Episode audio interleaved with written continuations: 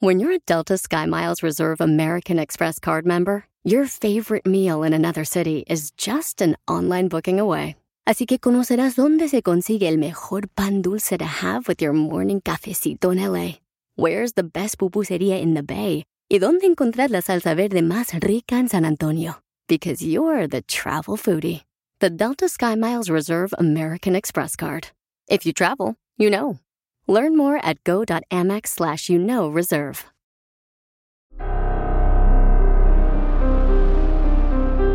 En Código Misterio encontrarás temas relacionados con energías, cuarzos, sanaciones, meditación, ovnis, fantasmas, pirámides, misterios inexplicables, culturas antiguas y continentes desaparecidos. Pero también nos remontaremos al conocimiento de nuestros ancestros para vivir una vida más sencilla pero plena. Bienvenidos.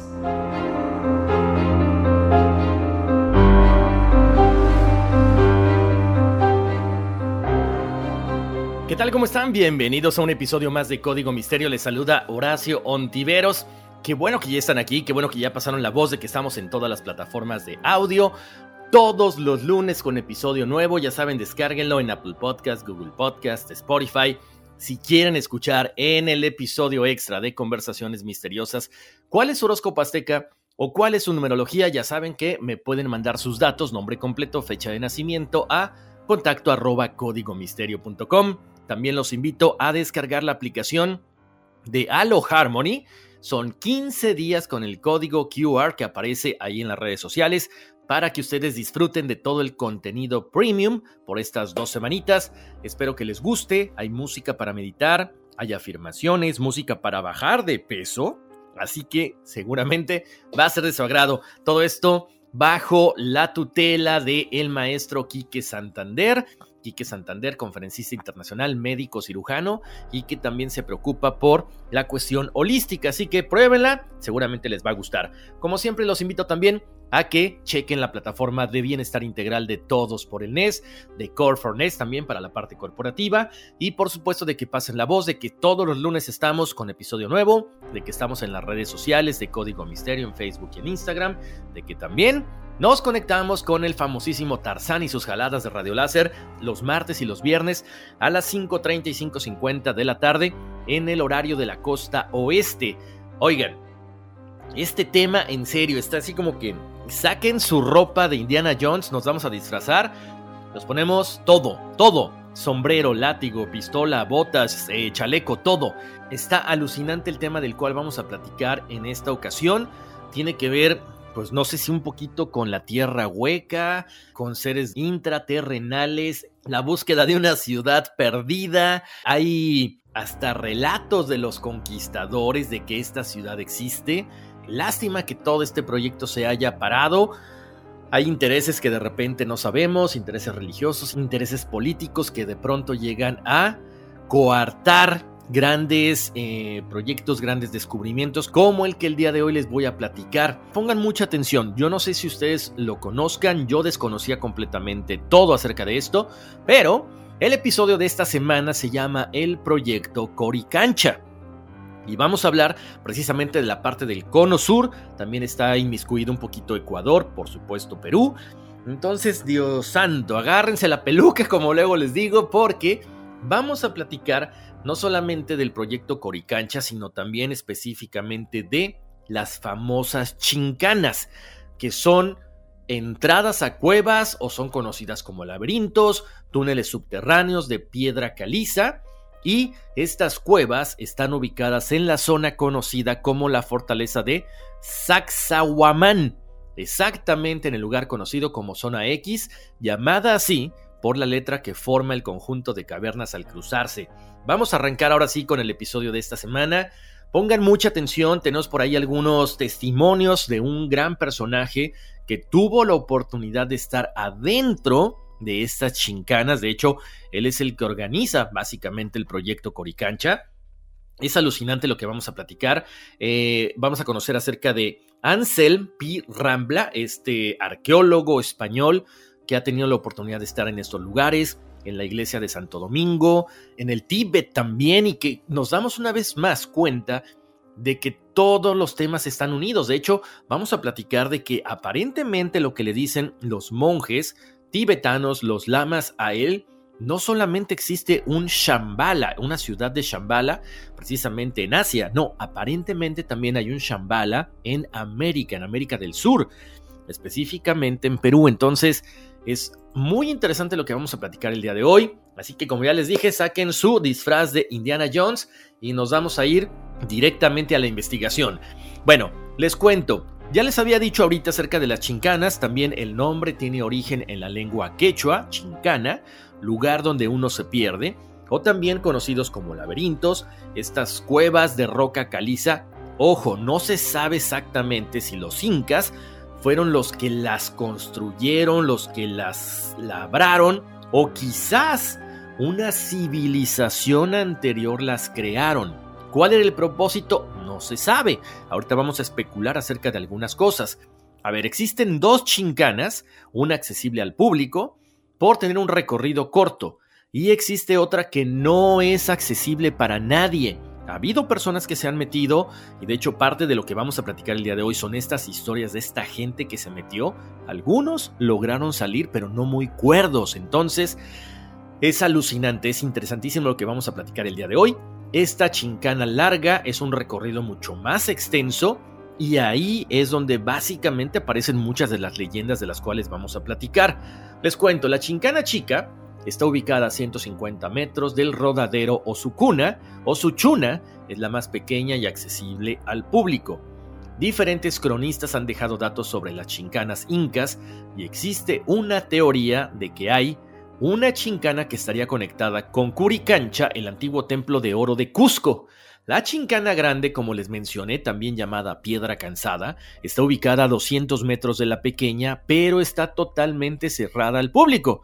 Las historias varían según las personas que las narran, pero todas dicen que las cavernas se comunican con el Templo del Sol. Incluso se dice que nace en este lugar, en pleno corazón de Cusco, donde ahora está construido el Templo de Santo Domingo.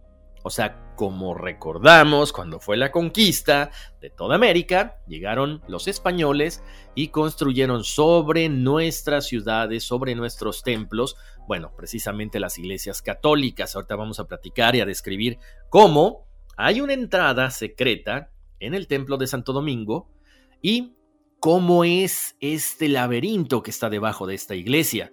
Las entradas a la Chincana Grande están cerradas y sorprende el misterio de la iglesia que al parecer tiene la entrada inicial a este submundo, pero que fue bloqueada por los dominicos.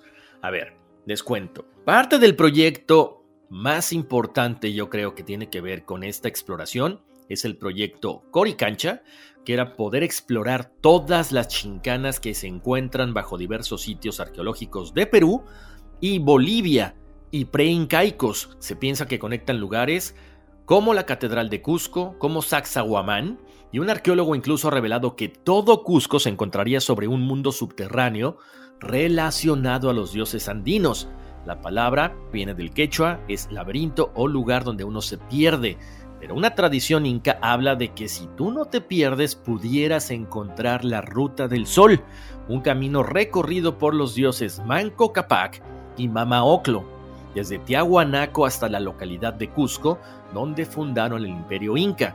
Según interpretaciones, esta travesía la realizaron bajo tierra, así como lo escuchan. Uno de los llamados accesos a este mundo subterráneo se encuentra en Bolivia, en la isla del Sol del lago Titicaca.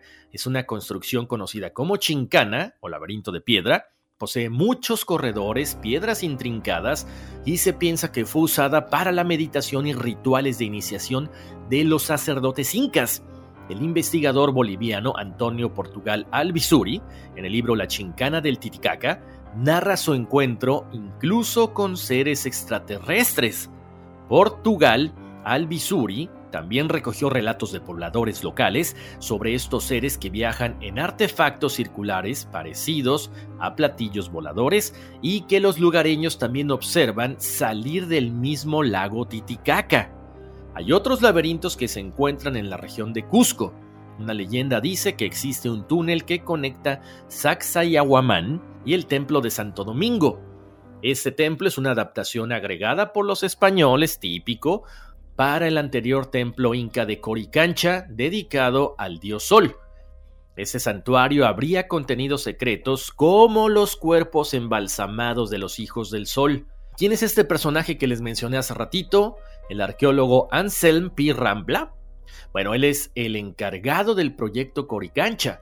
Él ha revelado descubrimientos de túneles que comunican a Santo Domingo con el convento de Santa Catalina o Marcahuasi con la catedral o templo de Inca Viracocha, con el palacio de Huáscar, con el templo de Manco Capac o Colmampata y con el Huaman Marca. En otra área de Cusco se encuentran cuevas y túneles bajo tierra tallados en esta piedra caliza. Se han expuesto que estas cuevas serían artificiales, construidas por civilizaciones preincaicas y el objetivo de su construcción aparentemente era alcanzar el interior del mundo subterráneo de Pachamama o Madre Tierra para hacer rituales sagrados ahí. ¿Por qué es importante este personaje llamado Ansel P. Rambla y el proyecto Coricancha? Porque él en el 2003 precisamente da la noticia que comienza a expandirse por todo el mundo. Él comenta que ha encontrado y detectado durante sus excavaciones en el Cusco un antiguo corredor subterráneo mencionado en antiguas crónicas coloniales.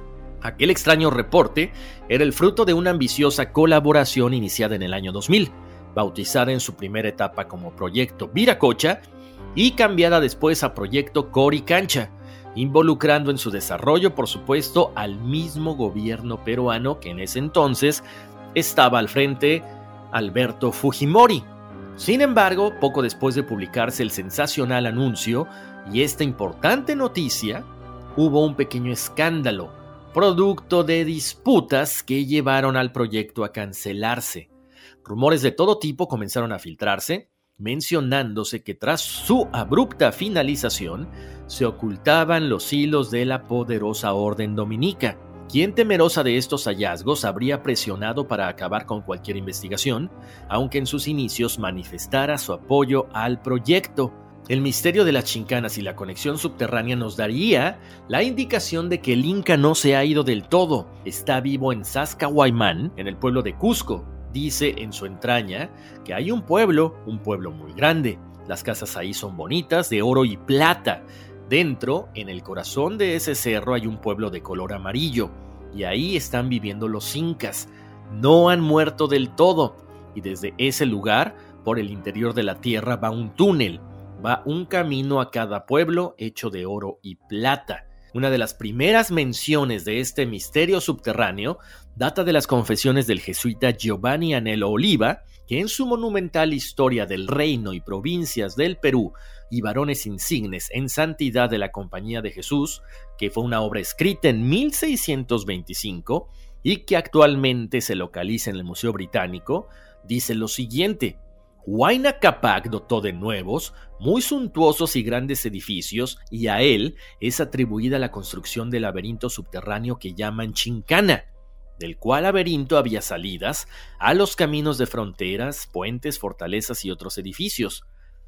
Otro cronista de importancia es el sacerdote Fray Martín de Murúa, perteneciente a la Orden de la Merced, quien en su obra La Historia General de Perú, Origen y Descendencia de los Incas, donde se trata cómo las guerras civiles, como la llegada de los españoles, que suponen son del año 1590 y que posteriormente fue redescubierto en 1946, exponen en el capítulo 9 del gran infante y capitán Ausitopa, hijo del famoso Topa Inga Yupanqui, este valeroso capitán Ausitopa fue el que por mandato de su padre hizo un camino debajo de la tierra en la fortaleza de esta ciudad del Cusco, hasta Corincancha, que era donde ellos tenían el templo y oratorio del sol y de la luna, y de todos los demás huacas que ellos adoraban, hasta la entrada de este socavón en dicha fortaleza en donde llamaban la chincana, aunque ya es perdido y acabado todo, porque no hay quien atine por dónde va, si no es solamente la entrada, porque entrando en algún trecho se pierden y no pueden dar con el camino, porque ni en el dicho paraje del Curincancha no hay memoria de ello, y dicen que el Inga lo mandó cerrar porque no entrase nadie adentro. Fue dicho es, Esto que les acabo de leer no se los leí mal, es como viene precisamente en esta obra de el sacerdote Fray Martín de Murúa. Ahora, les cuento, entre el año 2000 y el 2003 se llevaron a cabo estas excavaciones en el convento de Santo Domingo, donde antiguamente estuviera el templo sagrado del sol inca Coricancha. Chequen algunas de las fotografías que pusimos ahí en las redes sociales, ahí se van a dar cuenta de cómo precisamente se estudió y se quitaron algunas losas del templo de Santo Domingo. Les cuento, también todo esto aparece en la historia general de los jesuitas, crónica anónima del 1600 y se detalla lo siguiente, porque el terreno que era parte de la casa estaba llena de unos sótanos o manantiales de agua que en otros tiempos formaban una laguna o pantano, que los incas desecaron extrayendo las aguas hacia el río Guatanay, que por allí cerca pasa y todo el tremedal lo cubrieron con cascajo, llevado a mano, de suerte que todo el terreno de la plaza quedó parejo y enjuto. Para salvar tan grandes dificultades, tuvieron que hacer muchas obras subterráneas, usando de tablones y tapiales, y gran suma de losas y piedras labradas que sacaban de la fortaleza y de los demás edificios y antiguallas de los incas. Todo este trabajo se hizo sin tocar la célebre cueva del Cusco que los indios llaman Chincana, la cual hicieron los reyes incas muy profunda y atraviesa toda la ciudad por en medio, con su boca o entrada en la fortaleza de Sacsayhuamán y baja de lo alto por el lado del cerro donde está la parroquia de San Cristóbal y por muchos estados de Honduras va a dar y salir a lo que ahora es Santo Domingo, que como queda dicho era el famoso templo de Coricancha y casa del Gran Punchao. Otros cronistas que también comentarían sobre el misterio de las chincanas son Garcilaso de la Vega, Felipe Guamán Poma de Ayala, Fernando de Montesinos, Antonio de la Calancha, además de los divulgadores modernos como M. Rivero, J. Studi, Ernest Middendorf, entre otros autores. Ahorita que estamos mencionando a estos autores, quiero detallar algo importante. Hay un escritor norteamericano llamado William Montgomery McGovern que es muy importante en, este, en esta historia porque él era politólogo, historiador y antropólogo reconocido. También fue docente de la Universidad de Northwestern, localizada en Illinois. Durante la década del 20, McGovern fue uno de los primeros extranjeros en adentrarse en el Tíbet. Fruto de ese trabajo, publicó un libro en 1924. Para 1927, escribió otro acerca de la jungla y de las ruinas incas, donde narraba exploraciones en el Amazonas y los Andes, y a partir de ese momento se volvió una figura reconocida. Tal es su fama que en algunos círculos se cree que sus aventuras inspirarían más tarde la saga de Indiana Jones, lo cierto es que en su paso por Perú, McGovern se asombró no solo ante las antiquísimas construcciones, sino que se instruyó en viejas leyendas como las de las barras de oro rescatadas de un corredor subterráneo, siendo quizá uno de los primeros estudiosos en devolver el relato a la luz. En su trabajo, McGovern escribe, cerca del fuerte de Sacsayhuamán, Existen muchas y extrañas cavernas en dirección al fondo de la tierra, donde altares a los dioses de las profundidades eran esculpidos en roca viva y muchos de los huesos esparcidos por ahí dicen ser de los sacrificios que habían sido realizados ahí adentro. La salida de una de las cavernas fue una chincana jamás encontrada. Dícese que estaba unida por un pasaje subterráneo hasta el Templo del Sol en el corazón del Cusco. Dícese firmemente y con razón que dentro de esa caverna estuviese escondido gran parte del oro de los emperadores incas, el cual fue guardado ahí para que no cayera en manos de los conquistadores españoles. No obstante, la caverna es tan grande, tan complicada, con pasajes tan intrincados, que el secreto jamás fue develado. Dícese que en realidad apenas un hombre consiguió el pasaje para el Templo del Sol y que cuando salió cargaba dos barras de oro en las manos. Sin embargo, después de ambulando por los complicados pasajes subterráneos, estaba tan perturbado mentalmente que falleció tiempo después. Desde aquella ocasión, muchos se aventuraron por las cavernas sin jamás haber vuelto. Tan, tan, tan. Ahora bien, Continuando con esta leyenda, Javier Sierra en su libro En búsqueda de la Edad de Oro de 1999 expone esta leyenda de las más conocidas y es acerca de dos jóvenes que emprendieron rumbo a la Chincana Grande. Ellos estaban equipados con cuerdas, ganchos y velas. Se prepararon para la posibilidad de encontrar trampas naturales que en algunas historias cuentan que estarían camufladas en la oscuridad Pasaron adentro varios meses en donde no se supo nada de ellos. Obviamente la gente pensó que estaban muertos. Sin embargo, en plena celebración de misa en la iglesia de Santo Domingo, de pronto se escuchó un golpe claro de un objeto macizo en las paredes de la iglesia. Al haber interrumpido la misa, los asistentes identificaron la procedencia del ruido. Al parecer venía de atrás de una pared recientemente levantada. Cuando lograron romper el muro, vieron una caverna que se perdía en la oscuridad y a un anciano con una barba desgreñada. Este anciano era uno de los dos muchachos que había entrado. Él murió poco después de haberlo encontrado y la sorpresa se volvió mucho más grande cuando en su mano sujetaba una mazorca de oro macizo.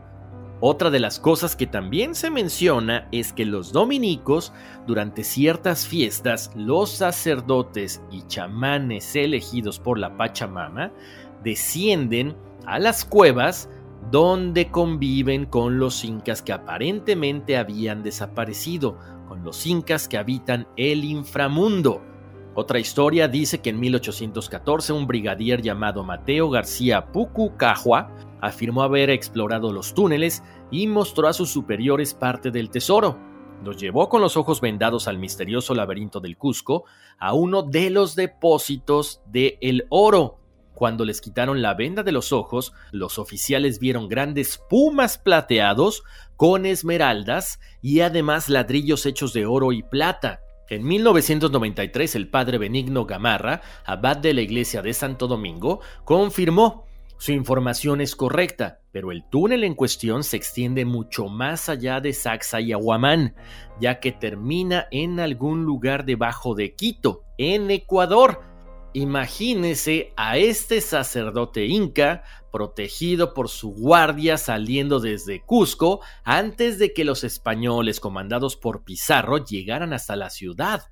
Con ellos habrían traído el punchao, 14 momias revestidas de oro, de los emperadores anteriores y por supuesto el destino era el Dorado, la ciudad perdida de oro. Se dice que los españoles solo adquirieron una pequeña porción del oro y la plata que en verdad se dice que tenían los incas.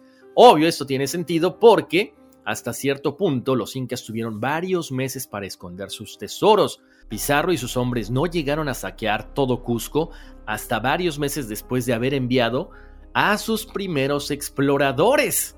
Entonces, ¿a dónde fueron llevados estos tesoros? Pues se los voy a comentar despuesito de la pausa comercial. Regresamos rapidísimo. Only Food. Only Food. Hermosas chicas que son bien conocedoras del fútbol mexicano. Femenil e internacional. Debaten, opinan con fundamentos que te va a dejar calladito analizan bajo la lupa todo el mundo futbolero, Liga Femenil, Expansión, Internacional, Liga MX y más. Son la máxima autoridad. Only Food. Escúchalas en Pandora, Apple Podcast o en la app de tu preferencia. Estamos de vuelta aquí en Código Misterio. Les saluda Horacio Antivero. Seguimos platicando acerca de el proyecto Cori Cancha, que es básicamente el, poder descubrir hacia dónde llevan todas estas famosas cavernas que muchos dicen supuestamente nos llevaría hasta la famosa ciudad perdida de El Dorado, donde aparentemente todavía estarían los incas antiguos viviendo en esta tierra hueca, si la quieren llamar así. Pero bueno, Fíjense cómo son las cosas. Estábamos platicando del proyecto Coricancha y ahora ya salió a colación la ciudad perdida de El Dorado. Esta ciudad perdida del Dorado, lo hemos comentado en otros episodios anteriores, era precisamente donde se guardaron todos los tesoros de los incas. Cientos de exploradores llegaron a las costas de Perú durante los siglos XVI y XVII para buscar esta ciudad perdida que supuestamente está en una zona montañosa de la jungla, pero nadie sabe exactamente dónde se encuentra. Las crónicas apuntan a una ciudad llamada El Dorado o Paiquiquín. Por supuesto, esta leyenda nace de las historias que pretenden probar su existencia y desde el siglo XVII esto ha inspirado a arqueólogos y exploradores a buscar la ciudad legendaria. De hecho, en 1681, Fray Lucero, un misionero jesuita, habló con los indios en el área del río Guayagú, en el noreste de Perú, quienes le dijeron que la ciudad perdida de Gran Paititi se encontraba detrás de los bosques y montañas al este de Cusco. Escribió él, este imperio de Gran Paitite tiene indios blancos y barbudos, la nación llamada Curveros, me dijeron estos indios, habitan en un lugar llamado Yurachausi o la Casa Blanca. Por rey, tienen a un descendiente del Inca Tupac Amaru, quien con 40.000 peruanos huyó lejos a los bosques ante el rostro de los conquistadores de la época de Francisco Pizarro en 1533.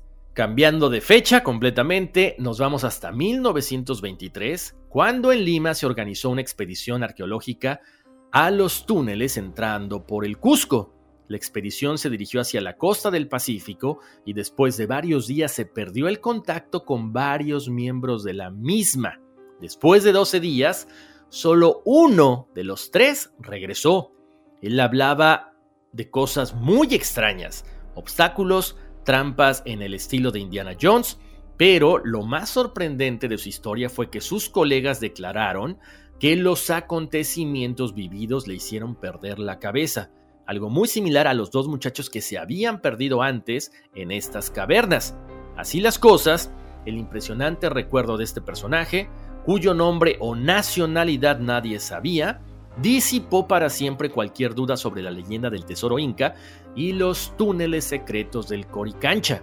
Aunque por mucho tiempo se pensó que la historia de la mazorca de oro era una leyenda, la revelación del entonces prior de Santo Domingo, llamado Benigno Gamarra a Javier Sierra, se convirtió, escuchen, en una de las revelaciones más inquietantes del siglo XX, porque él confiesa que efectivamente obtuvieron esta mazorca de oro, pero la fundieron después de que rescataron a este estudiante, después de que fallece. Entonces ellos funden el oro y posteriormente fue utilizado para confeccionar dos hermosas coronas en honor a la Virgen y al Niño Jesús.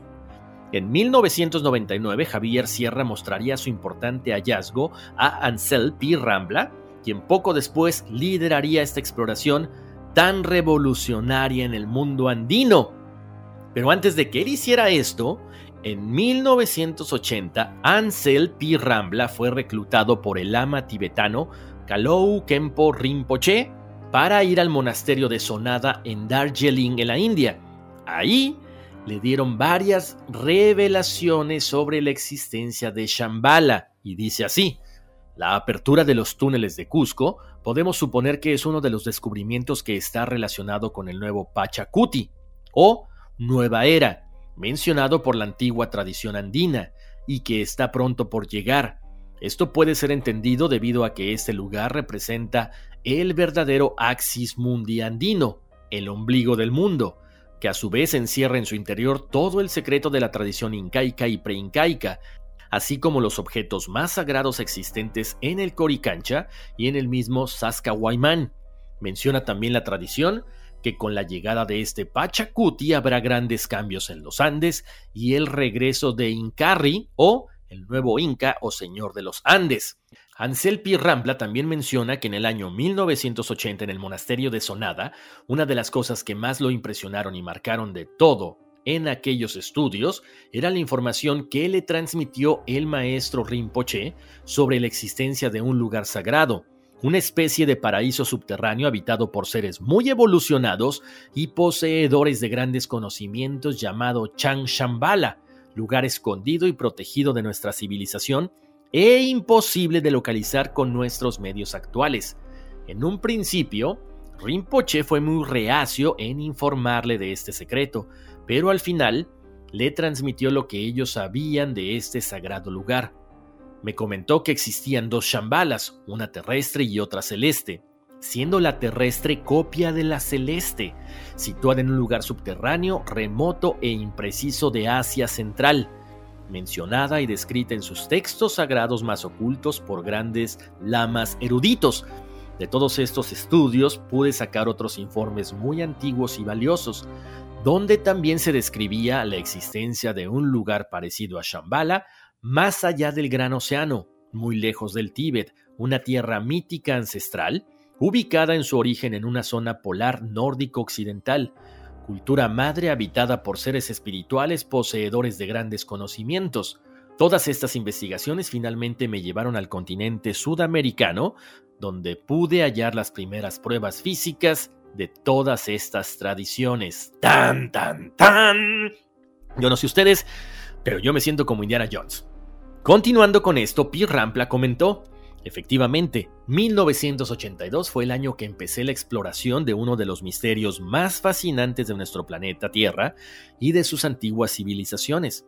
El propósito de esta exploración era hallar indicios reales sobre la existencia de una cultura madre desconocida, de una tierra sagrada original, mencionada en muchas leyendas y tradiciones por distintas razas y pueblos, tanto de Oriente como de Occidente.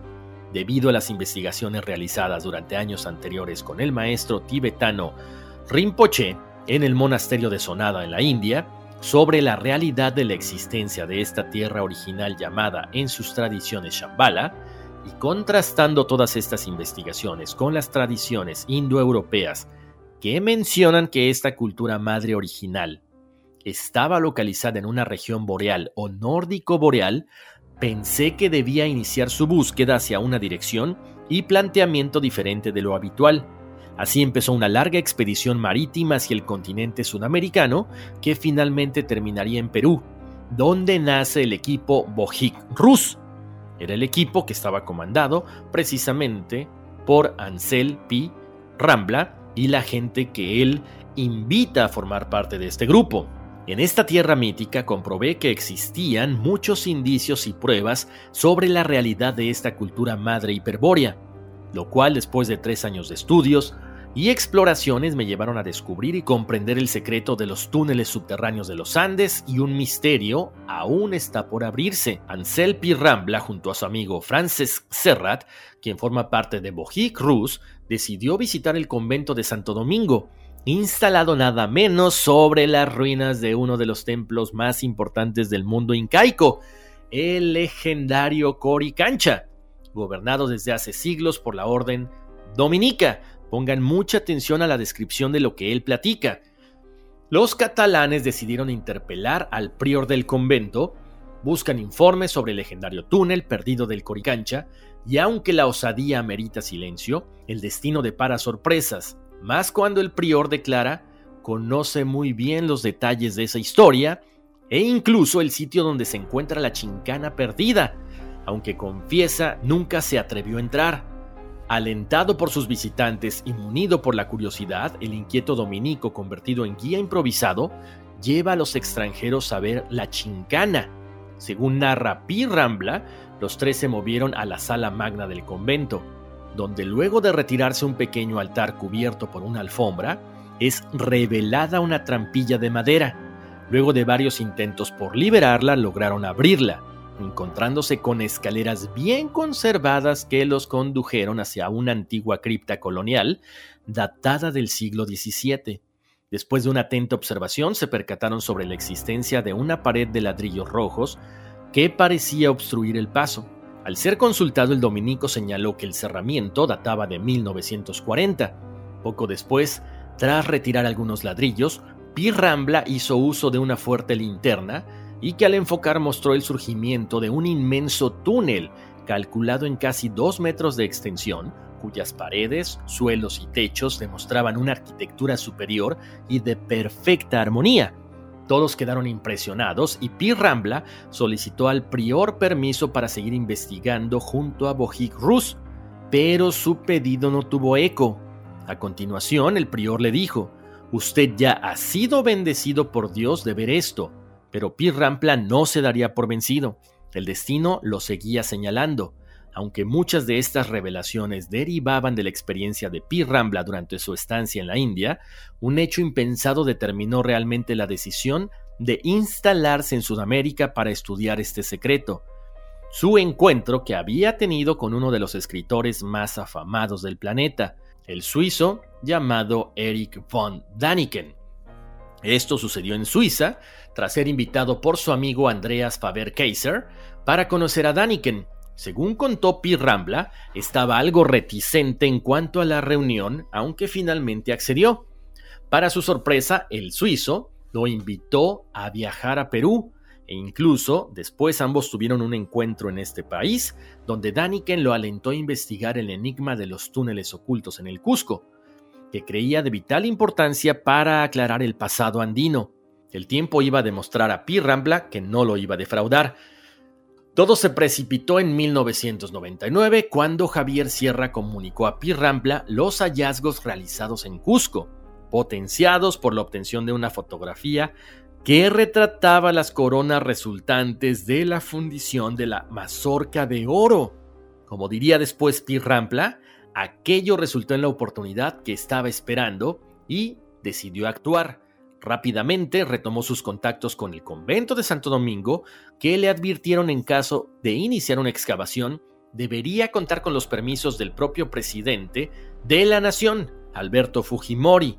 Todo se alineó porque ellos lograron los permisos y echaron a andar el proyecto Coricancha. En el año 2000, Ansel Rampla logra el consenso gubernamental y religioso que permitía iniciar las excavaciones formales en el corazón del antiguo templo inca. La hazaña se logró, por supuesto, gracias a la tecnología de última generación que incluía el uso de un poderoso teleradar de penetración terrestre Pi Rambla fue moviéndose en su objetivo de localizar aquellas anomalías subterráneas y en sus intentos por registrar los antiguos túneles esquivos. Durante la exploración, Pi Rambla hizo algunos descubrimientos notables, cámaras, fuentes, así como algunos antiguos templos vinculados a los incas. También una piedra trapezoidal con escritura desconocida pareció alterar aún más el escenario y aunque fueron detectados algunos corredores subterráneos, el túnel que él había visitado en 1982 nunca se pudo encontrar. Luego se enteraría que entre 1986 y 1988 los dominicos habrían tapiado con cemento aquella entrada, imposibilitando su detección por radar contradiciendo la ley peruana que impide alterar áreas arqueológicas sin permiso oficial. En las excavaciones en el Coricancha se descubrieron los emplazamientos exactos del Salón del Sol, el más importante lugar de Coricancha, y que investigadores como John Rowe habían querido localizar pero nunca lo habían conseguido. Este templo fue totalmente destruido en el siglo XVI por los dominicos y no existía ningún rastro del mismo. Al excavar una zona muy crítica de la actual iglesia, se encontraron las bases originales del salón solar. Y de esto hay pruebas, hay fotografías y hay videos. La sorpresa fue enorme al comprobar que estas bases son de diorita verde de un tamaño descomunal, con un corte alisado y de una época anterior a los incas. O sea, que el Coricancha se edificó sobre un antiguo templo pre-inca de una antigüedad incierta hasta la fecha. Debido al cierre forzoso por parte del gobierno y de los dominicos del proyecto Coricancha en su última etapa, se acordó con el Instituto Nacional de Cultura del Cusco que esta zona quedaría protegida y resguardada para futuras excavaciones que cuando se darán no se sabe. Imagínense la frustración de Pi Rambla de tener tan cerca el objetivo de encontrar todo esto y de repente el gobierno, los dominicos dijeron, ¿sabes qué? No. ¿Qué puede haber allá abajo? ¿Qué cosas han visto los dominicos que decidieron ellos apelar el permiso que ya habían dado? Imagínense nada más, es verdaderamente frustrante. Solo cinco meses después de estas declaraciones tan prometedoras, todos los proyectos fueron cancelados porque los dominicos dijeron que se ponían en peligro las estructuras de la iglesia, pero no dijeron si las estructuras de fe o las estructuras físicas. Y Ahí se dio inicio a una amarga controversia que persiste hasta el día de hoy. En el 2001, Javier Sierra publicó El Buscador de Avalon, donde se recogen los pensamientos de Ansel P. Rambla. Ahí el estudioso catalán hizo revelaciones muy interesantes concernientes a los verdaderos estudios que persigue detrás de su búsqueda de décadas.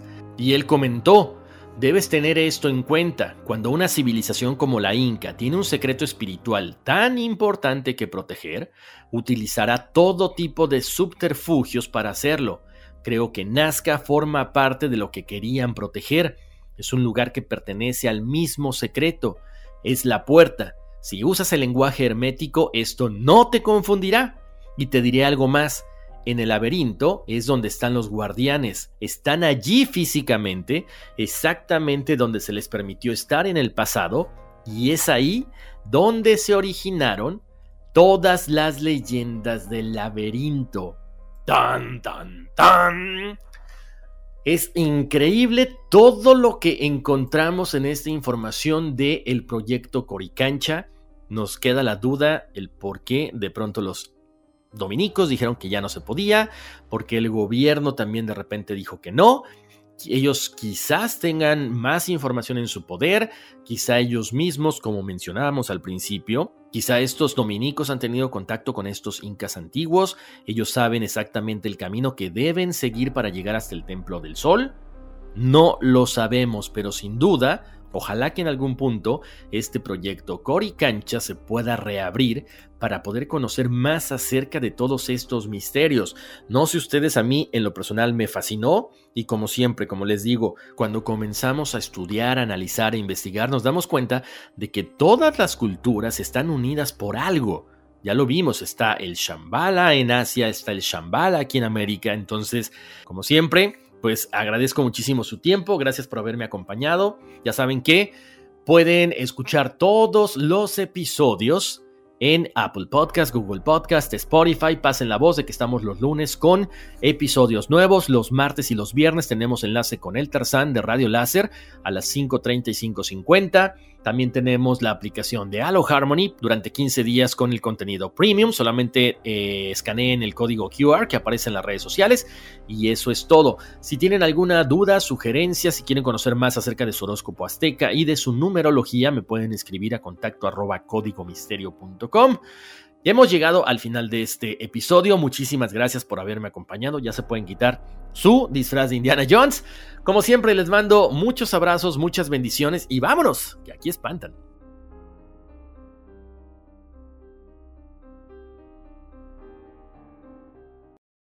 I'm Chris Hahn, the Aggressive Progressive. Check out a new episode of the Aggressive Progressive podcast every Tuesday. You know, the election is heating up just as the year is winding down. Stick with me. I'll tell you the truth as I see it. Download the Aggressive Progressive on Pandora or wherever you get your podcasts.